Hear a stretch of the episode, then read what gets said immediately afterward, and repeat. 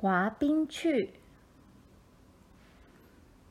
天气变得更冷了，银湖也已经结冰了，雪不断的飘落，风总是把水面吹得干干净净，把雪都吹到沼泽区的高草丛里，也将它吹到低低的湖岸边，形成了雪堆。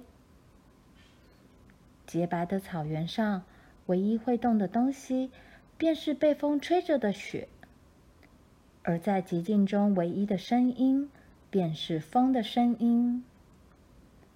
罗兰和玲玲在温暖的房子里帮着妈做家事，葛丽丝在一旁迈着蹒跚的小步子，在大房间里跑来跑去，头上烧得通红。再小心的把木板上每一个小方块烧得又焦又黑。罗兰说：“好奇心会把猫急死的，爸。”爸说：“你看起来活得好好的嘛。”他坐在那里慢条斯理地削着木板，终于削出二十四块小小的方木块，速度慢得令人心急。爸把十二个小木块先放在火烫的炉灶上，不时转动，直到烧成全黑。然后他把所有的小木块放在木板的方格里，将木板搁在腿上。他说：“好了，罗兰。”罗兰问道：“什么好了？”这些是棋子，这是棋盘。把椅子拉过来。我教你下棋。罗兰学下棋学得非常好。暴风雪还没有过去，他居然已经赢了爸一局棋。但是从此以后，他们就不再那么常下棋了。妈不喜欢下棋，玲玲也没有兴趣，所以每下了一局之后，爸就会把棋盘放到一边去。他说。下棋是一种自私的游戏，只能两个人玩。把我的小提琴拿来，包打听。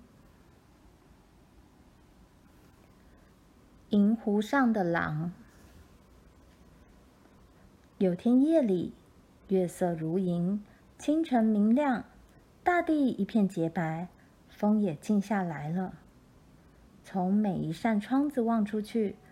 冰冻发亮的白色世界，伸展到很远很远的地方。天空有如一道弧形的光。罗兰没办法静下来做任何事。对不起，让你们等我吃饭，卡洛琳。我出去的时间比我估计的要久一些。我本来没打算走那么远。妈回答说：“没有关系的，查尔斯。”午餐我还热着，上桌吧，孩子们，不要让爸等。玛丽问他：“你走了多远啊，爸？”爸说：“大约超过十五公里。狼留下的脚印引得我一路追下去。”玲玲很想知道：“你追到那匹狼没有啊，爸？”罗兰一句话也没说。爸朝玲玲笑笑，说道：“好了好了，别问问题了，我会通通告诉你们的。我顺着你们昨晚留下的脚印走到湖对岸去。你们猜，我在你们看到狼的那个高……我们要觉得可怜难受的事情可多了，用不着去为野兽觉得难过了。”我们真该感谢上帝，昨天晚上他们只是吓了你们一跳，而没有伤害到你们。爸宣布说：“卡洛琳，我有好消息告诉你们，我已经找到我们的放领地了。”玛丽、罗兰和玲玲兴奋地追问道：“在哪里？哦，爸，那是什么样子？有多远啊？”妈说。太好了，查尔斯。爸推开盘子，喝着茶，擦擦胡子。这块地一应俱全，就在银湖跟大沼泽相交的南方。沼泽绕到放领地的左边，隔个小丘，就是一片隆起的草原，在那里盖房子再好不过了。这块一百六十英亩的土地上有干草场和可耕地，到处都可以放牧牛马。凡是一个农夫想要的东西，在这里都找得到。而且他们很接近未来的城镇，我们的女孩子可以到学校去上学。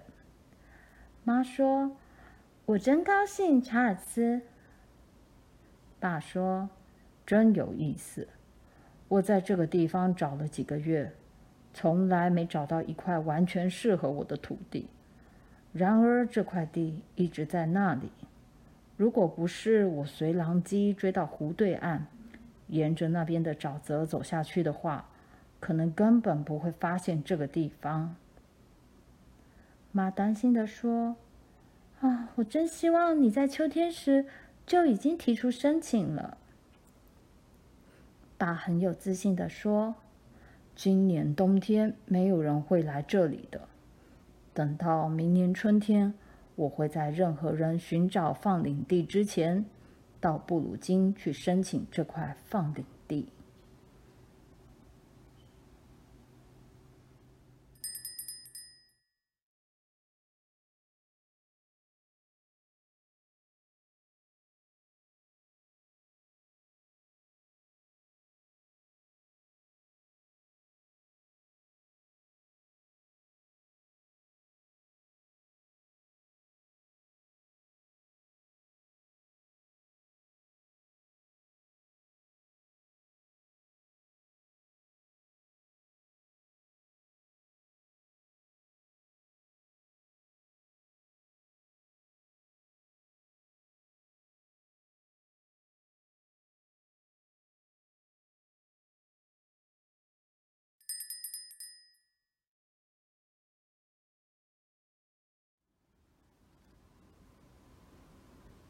滑冰去，天气变得更冷了，银湖也已经结冰了，雪不断的飘落，风总是把水面吹得干干净净，把雪都吹到沼泽区的高草丛里，也将它吹到低低的湖岸边，形成了雪堆。洁白的草原上，唯一会动的东西，便是被风吹着的雪，而在寂静中唯一的声音，便是风的声音。罗兰和玲玲在温暖的房子里帮着妈做家事。葛丽丝在一旁迈着蹒跚的小步子，在大房间里跑来跑去。她玩腻了，就爬到玛丽的腿上，因为那是最温暖的地方。而玛丽总会讲个故事给他听。葛丽丝听着听着便睡着了。然后妈把她放进炉灶边的床里，他们大家坐下来打毛线、钩织衣服，度过一个舒适的下午。爸做些零碎的活儿，并且到大沼泽安放捕兽机的路上巡查。他在靠着房子搭建的单顶小屋里，把捕来的狐狸、土狼以及麝香鼠的皮剥下来，用木板把皮撑开来晾干。草原一片荒凉，风非常冷。玛丽不再到外面去了，她喜欢坐在温暖宜人的房子里缝衣服，用罗兰替她穿好线的针。缝出细密均匀的针脚来。等到天色暗下来时，玛丽也没放下针线。她告诉罗兰：“当你看不见的时候，我还能缝衣服，因为我是用手指在看呢。”罗兰告诉她：“不管什么时候，你都缝得比我漂亮。你总是这样的。”虽然罗兰也喜欢坐在摇椅里缝缝衣服、说说话，但是他就是不能像玛丽那样喜欢缝纫。他在房子里常常会坐立不安，然后从这个窗口走到那个窗口，看着外面飞舞旋转的雪花，听着风声，直到妈轻轻地说：“我不知道你是怎么了，罗兰。”只要太阳一出来，不管天气有多冷，罗兰一定会出门去。当妈允许他们出去时，罗兰和玲玲便会穿着外套、兜帽、鞋子、手套以及围巾，跑到银湖上滑冰。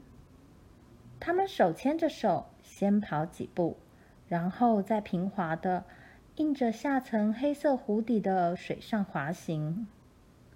他们先用一只脚滑，然后用另一只脚来滑。滑一阵，再跑几步。他们在冰上滑过来又滑过去，滑得浑身发热，喘不过气来，但是又大笑不已。他们在亮晃晃的冰天雪地里，真是太愉快了。但是，当他们回到温暖紧闭的房子里吃晚饭，在音乐声中唱歌跳舞，那种感觉也一样好。而罗兰总是最快乐的一个。在一个暴风雪的天气里，爸带了一块宽宽的方木板回家，放在炉灶边。他用铅笔画了一个大方块，又在大方块里画了许多小方块来。罗兰问：“你在做什么东西啊，爸？”爸只是说。你等着瞧吧。他把拨火棒的尖头放在炉灶上，烧得通红，再小心地把木板上每一个小方块烧得又焦又黑。罗兰说：“好奇心会把猫急死的，爸。”爸说：“你看起来活得好好的嘛。”他坐在那里慢条斯理地削着木板。终于削出二十四块小小的方木块，速度慢得令人心急。爸把十二个小木块先放在火烫的炉灶上，不时转动，直到烧成全黑。然后他把所有的小木块放在木板的方格里，将木板搁在腿上。他说：“好啦，罗兰。”罗兰问道。什么好了？这些是棋子，这是棋盘。把椅子拉过来，我教你下棋。罗兰学下棋学得非常好。暴风雪还没有过去，他居然已经赢了爸一局棋。但是从此以后，他们就不再那么常下棋了。妈不喜欢下棋，玲玲也没有兴趣。所以，每下了一局之后，爸就会把棋盘放到一边去。他说：“下棋是一种自私的游戏，只能两个人玩。把我的小提琴拿来，包打听。”银湖上的狼。有天夜里，月色如银，清晨明亮。大地一片洁白，风也静下来了。从每一扇窗子望出去，冰冻发亮的白色世界伸展到很远很远的地方。天空有如一道弧形的光。罗兰没办法静下来做任何事情，他不想做游戏，他甚至连爸的小提琴声都听不见。罗兰并不想跳舞。但是他觉得他要动一动，他一定要到别的地方去。突然间，他大声说：“玲玲，我们去滑冰。”妈大吃一惊：“在晚上？”罗兰说：“外面很亮，跟白天差不多。”爸说：“没有关系，卡洛琳，只要他们不要玩的太久，被冻着了。”没有什么东西会伤害他们的，因此妈对他们说：“你们可以出去滑一下，但是不要玩得太久，免得被冻着了。”罗兰和玲玲急急穿上大衣，戴上手套，罩上兜帽。他们的鞋子是新的，鞋底很厚。妈用羊毛线给他们织了长袜。他们的红色法兰绒连身内衣裤长到膝盖，还有一条带子可以紧紧的绑在长袜上。他们的法兰绒衬裙很厚很暖和，衣服和大衣是羊毛材料的，兜帽和围巾也是用羊毛料做成的。他们冲出温暖的屋子，进入冻得刺人、难以呼吸的冷空气中。他们顺着雪道跑下坡，向马厩奔去。爸每次都牵着牛马到湖边凿开的水洞喝水。这些牛马已走出了一条雪道，他们俩便顺着这条雪道走。罗兰说：“我们绝不可以走进那个水洞。”他带着玲玲沿着湖岸走，一直走到离那个水洞很远了。才停下来望着四周。夜色真美，美得几乎使他们不能呼吸。浑圆的大月亮高挂在天空，光芒流泻在银色的大地上。从这里到四面很远很远的地方，到处是一片静止的平地，柔和的反射出月光，仿佛大地便是用光做成似的。在这当中，黝黑光滑的银湖静静地躺着，一道闪亮的月光小路横在湖上。草丛从覆着白雪的沼泽中冒出来，黑黑的排成一列。马厩在湖附近低低暗暗的地方，测量员黑黑小小的房子则耸立于矮丘上，窗内晕黄的灯光在黑暗中闪烁。玲玲悄悄地说：“真静，你听，好安静哦。”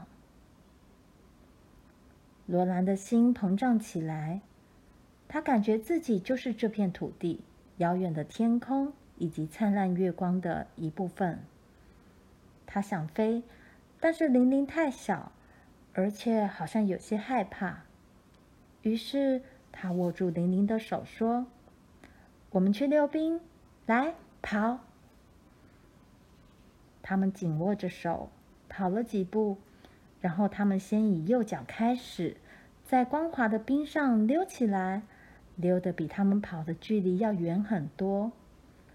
罗兰叫道：“沿着月光小路滑，玲玲，我们随着月光小路滑。”他们跑跑滑滑，滑滑跑跑。沿着月光小路滑入了银色的月光里，他们溜得离湖岸越来越远，笔直朝着对面高高的堤岸滑去。他们在冰上急速溜过，像是要飞起来了。如果玲玲失去了平衡，罗兰便扶她起来；如果罗兰有点不稳，玲玲也帮忙她稳定下来。他们滑到对面的湖岸附近，正要进入堤岸投在湖面上的阴影中时，他们停了下来。有个东西让罗兰抬头朝堤岸顶上望去。就在那里，背着月光，黑黝黝的站着一匹大狼。他正对着他望过来，风吹动着狼毛。月亮似乎钻进他身体后，又钻了出来。罗兰赶快说：“回去吧。”转身抓住玲玲的手：“我滑得比你快。”他拼命地跑、滑、跑，玲玲也紧追在后。玲玲喘着气说：“我也看见他了，那是一匹狼吗？”罗兰回答他：“别说话。”快点！罗兰听得见他们在冰上跑和滑的声音。他凝神听了一下，可是，在这些脚步声后，什么声音也没有。他们继续跑着滑着，一句话也没说，一直滑到了水洞附近的小路旁。当他们跑上小路的时候，罗兰回头看看，但是他看不见湖上或对岸上有任何东西。罗兰和玲玲没有停下来，一直跑。他们沿着矮丘到了房子，打开后门，穿过单顶小屋，再跑进前面的大房间，并且用力把门关上。然后两个人靠在门上喘气。爸跳起来，他问：“什么事？什么东西吓到你们了？”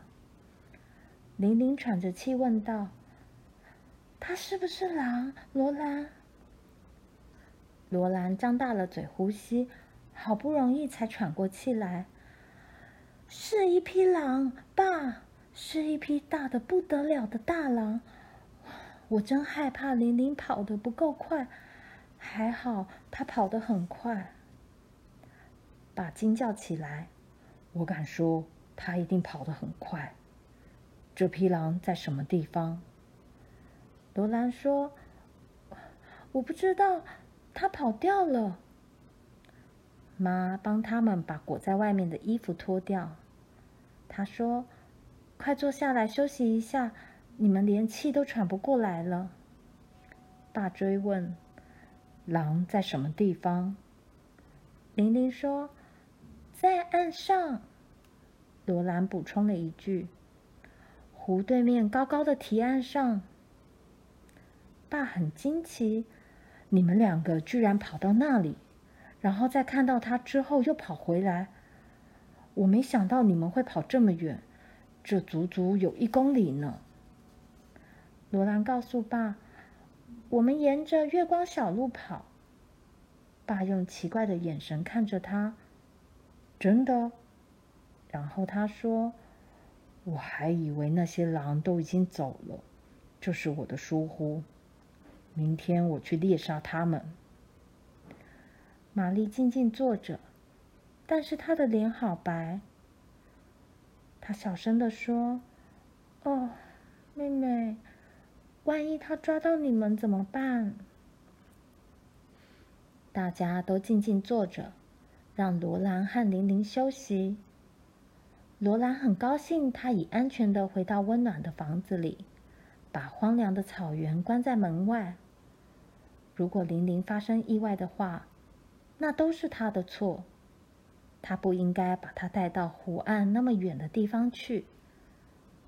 幸好什么事都没有发生，他仿佛又看见月光下风吹动大狼身上的毛的情景。他低声说道：“爸。”爸回答：“什么事，罗兰？”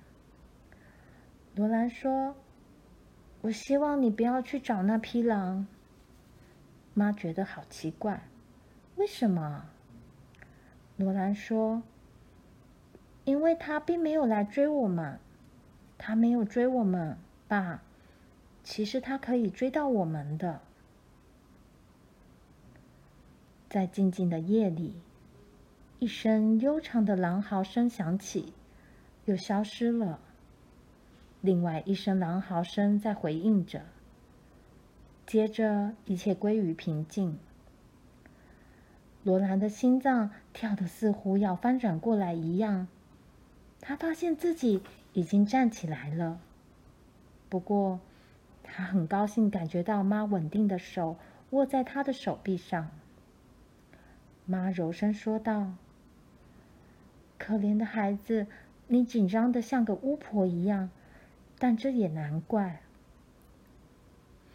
妈从炉灶后面取了个热烫的熨斗，用块布紧紧包起来，把它交给玲玲。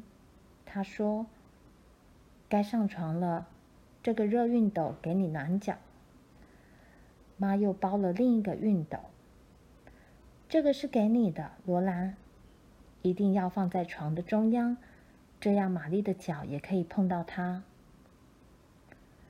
当罗兰把楼梯口的门关上时，爸正急切地跟妈说着话。但是罗兰一阵耳鸣，听不见爸在说什么。爸找到了放领地。第二天早晨，吃过了早饭以后，爸带着他的枪出去。整个上午，罗兰都在注意枪声，但又不希望听到它。整个上午，他都在回想那匹大狼静静坐着，月光把它的毛照得闪闪发亮的情景。爸很晚才回来吃午饭，中午过了很久，他才回到家，在单顶小屋里跺掉脚上的雪。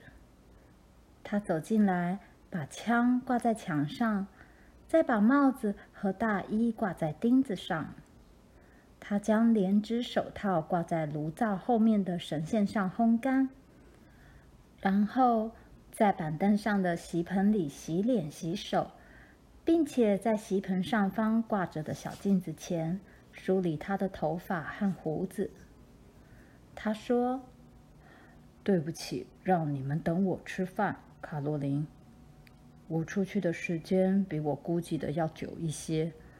我本来没打算走那么远。”妈回答说：“没有关系的，查尔斯。午餐我还热着，上桌吧，孩子们。”不要让爸等。玛丽问他：“你走了多远啊，爸？”爸说：“大约超过十五公里。狼留下的脚印引得我一路追下去。”玲玲很想知道：“你追到那匹狼没有啊，爸？”罗兰一句话也没说。爸朝玲玲笑笑，说道：“好了好了，别问问题了，我会通通告诉你们的。我顺着你们昨晚留下的脚印走到湖对岸去。你们猜我在你们看到狼的那个高堤上发现了什么？”玲玲信心十足地说：“你发现了那匹狼。”罗兰没有出声，他的食物噎在喉咙里。连一小口都咽不下去。爸说：“我发现了狼血，还有我所见过最大的狼脚印。孩子们，昨晚狼穴里有两匹巨大的狼。”玛丽和玲玲惊叫起来。妈说：“查尔斯。”爸告诉他们：“现在害怕已经太迟了。”那就是你们所做的事情。你们一直走到了狼穴前，狼就在里面。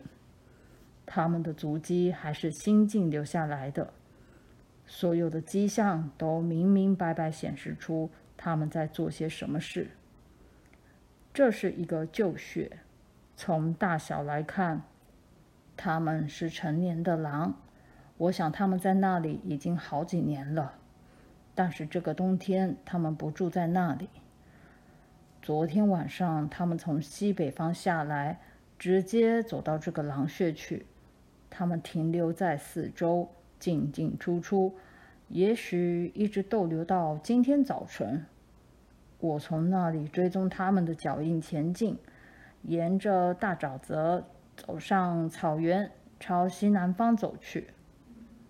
嗯，这些狼离开旧穴后。一直没有停下来过，他们并排向前跑去，好像展开长途旅行，并且知道要去哪里死的。我跟踪他们到很远的地方，直到确定没办法猎捕他们为止。他们永远离开此地了。罗兰深深吸了一口气，好像在这之前他已经忘了呼吸一样。爸看着他，他问：“你很高兴他们跑掉了，对不对，罗兰？”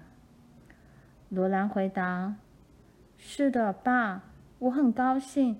他们并没有追我和玲玲。”“没错，罗兰，他们没有追你们。可是我想破了头，也想不出他们为什么不追你们。”妈觉得很奇怪。他们在旧穴做些什么啊？”爸说：“他们只是看看他。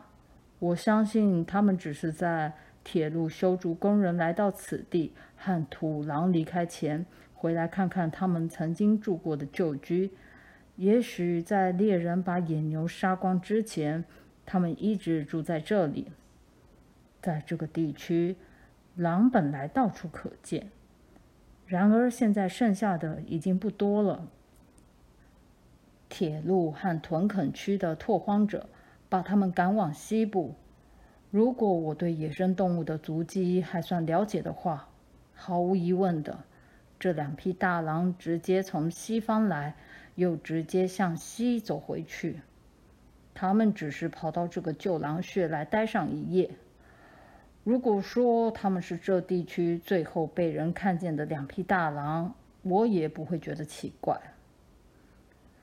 罗兰很伤心地说：“哦，爸，这些狼好可怜哦。”妈很快接口说道：“天哪，我们要觉得可怜难受的事情可多了，用不着去为野兽觉得难过了。我们真该感谢上帝。”昨天晚上，他们只是吓了你们一跳，而没有伤害到你们。爸宣布说：“卡洛琳，我有好消息告诉你们，我已经找到我们的放领地了。”玛丽、罗兰和琳琳兴奋地追问道：“在哪里？欧巴，那是什么样子？有多远啊？”妈说：“太好了，查尔斯。”爸推开盘子，喝着茶，擦擦胡子。这块地一应俱全，就在银湖跟大沼泽相交的南方。沼泽绕到放领地的左边，隔个小丘，就是一片隆起的草原，在那里盖房子再好不过了。这块一百六十英亩的土地上有干草场和可耕地。到处都可以放牧牛马，凡是一个农夫想要的东西，在这里都找得到。而且他们很接近未来的城镇，我们的女孩子可以到学校去上学。